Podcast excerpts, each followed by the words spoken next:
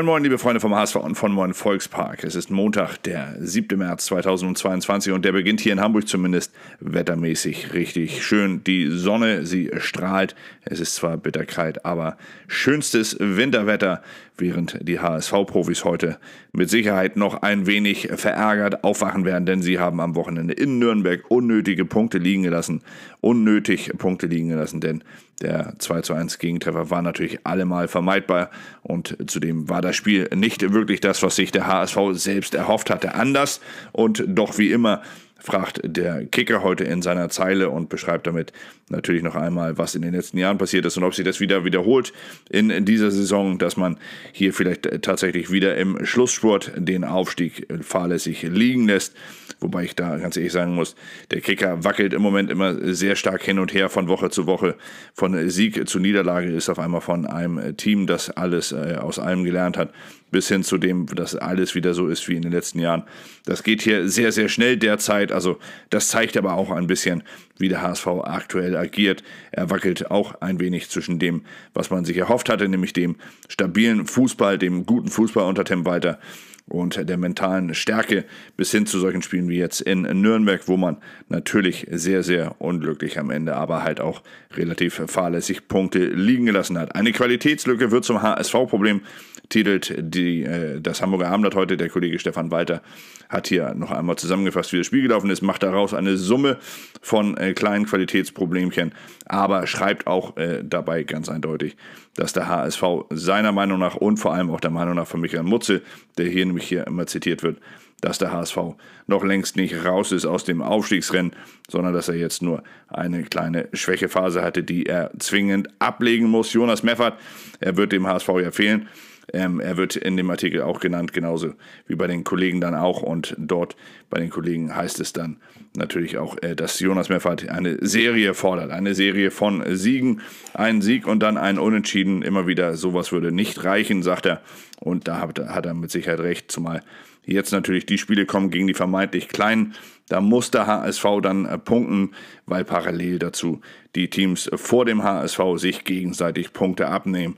Also da besteht die Chance, dann schnell wieder Anschluss nach oben zu finden. Der heftige HSV-Kater, so dann die Zeile bei den Kollegen der Hamburger Morgenpost und wankender Rückhalt mit einem äh, Foto von äh, von, von äh, Daniel Heuer Fernandes, wie er nach dem 1 zu 2 Gegentreffer gegen Nürnberg, den er ja unglücklich unter seinem Körper durchrutschen ließ, wie er dort liegt. Das kann passieren, sagte der Trainer nach dem Spiel und nahm äh, den Keeper in Schutz, der mit Sicherheit in dieser Saison auch zu den Konstanten im HSV-Team zählt und dem man am allerersten so einen Fehler jetzt mal verzeihen sollte. Reis gibt eine starke Antwort.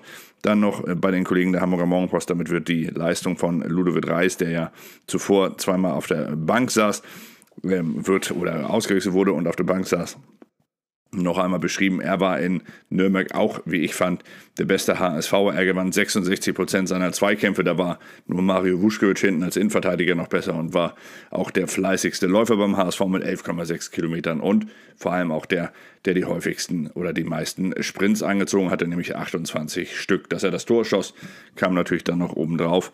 Aber das sollte nicht das Maß der Dinge sein, sondern es sollte vor allem die Wichtigkeit fürs Team sein. Und er war in dem Team, für den für Jonas Meffert in der ersten Halbzeit. Jonas Meffert war meiner Meinung nach in der ersten Halbzeit nicht ganz so frisch wie sonst. Jetzt leider durch die fünfte gelbe Karte gegen Aue gesperrt, aber wer weiß, vielleicht ist diese eine Pause, diese eine Spielpause für ihn auch gar nicht mal so schlimm. Vielleicht kann er das ja für sich nutzen, um sich ein wenig zu erholen. Mit Ludovic Reis hat der HSV jedenfalls im Mittelfeld, im defensiven Bereich einen richtig guten Spieler auf dem Platz und das hat er am Wochenende in Nürnberg auch wieder gezeigt.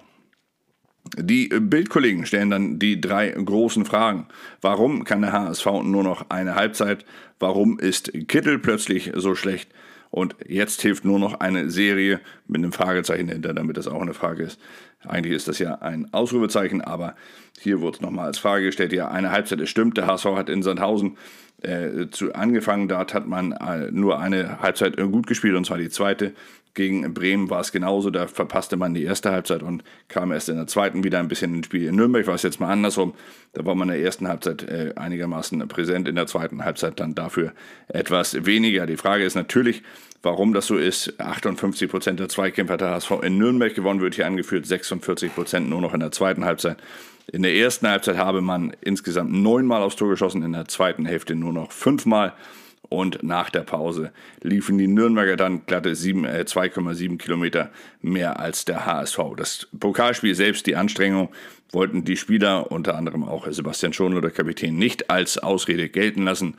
Und Trainer Tim Walter sprach hier von einer fehlenden Frische im Kopf bei seinen Spielern in, den, in der zweiten Halbzeit. Fakt ist aber, dass der HSV jetzt diese Schwächen ablegen muss, diese ja, wie soll man sagen, diese äh, Unkonstanz im Spiel, dass man immer noch eine Halbzeit wirklich voll präsent ist. Denn das wird in den nächsten Wochen hier in Hamburg und auch auswärts entscheidend sein. Also, der HSV, er braucht eine Serie, das sagt auch Jonas Meffert. Und damit beantworte ich auch gleich die dritte Frage hier von, von den äh, Kollegen der Bild, die ja auch danach fragen, warum Kittel plötzlich so schlecht ist. Denn das macht mir tatsächlich ein wenig Sorgen. Sonny Kittel ist seit ein paar Wochen wirklich raus. In Nürnberg war er überhaupt nicht äh, zu sehen, meiner Meinung nach. Er hatte keinen Torschuss, er gewann nur 22 äh, Prozent seiner Zweikämpfe und er wurde dann am Ende auch völlig zu Recht ausgewechselt. Auch ein Spieler, der natürlich bis hierhin ein extrem wichtiger Faktor für den HSV war und der auch wieder so wichtig werden muss, wenn der HSV seine großen Ziele am Ende noch erreichen will. Sportdirektor Michael Mutzel er gibt sich hier weiter kämpferisch. In der Bild ist er in der Zeile. Ansonsten wird er bei allen anderen Kollegen natürlich auch zitiert mit den Worten, dass man den HSV definitiv jetzt noch nicht abschreiben soll. Es sei zwar kein gutes Spiel gewesen, aber der Gegner in Nürnberg habe auch aus wenigen Chancen die Tore gemacht. Wir sind bedient, aber wir haben kein schlechtes Spiel gesehen, sagte äh, Michael Mutzel hier und versuchte der Mannschaft natürlich ein wenig Mut zu machen. Und er sprach natürlich auch davon, dass wichtige Spieler, wenn sie mal nicht so in, in, ihren besten Tag haben, dass sie dann natürlich das ganze Spiel der Mannschaft massiv beeinflussen. So wie es in Nürnberg mit Sonny Kittel zum Beispiel war. Robert Latzel war auch nicht so präsent. Jonas Meffert in der ersten Halbzeit nicht ganz so, in der zweiten fand ich ihn dann wieder richtig gut. Aber wie gesagt, es gibt einfach zu viele kleine Baustellen aktuell beim HSV, wenn er auf den Platz geht. Und diese Baustellen, die müssen natürlich schnellstmöglich bearbeitet und vor allem dann auch behoben werden.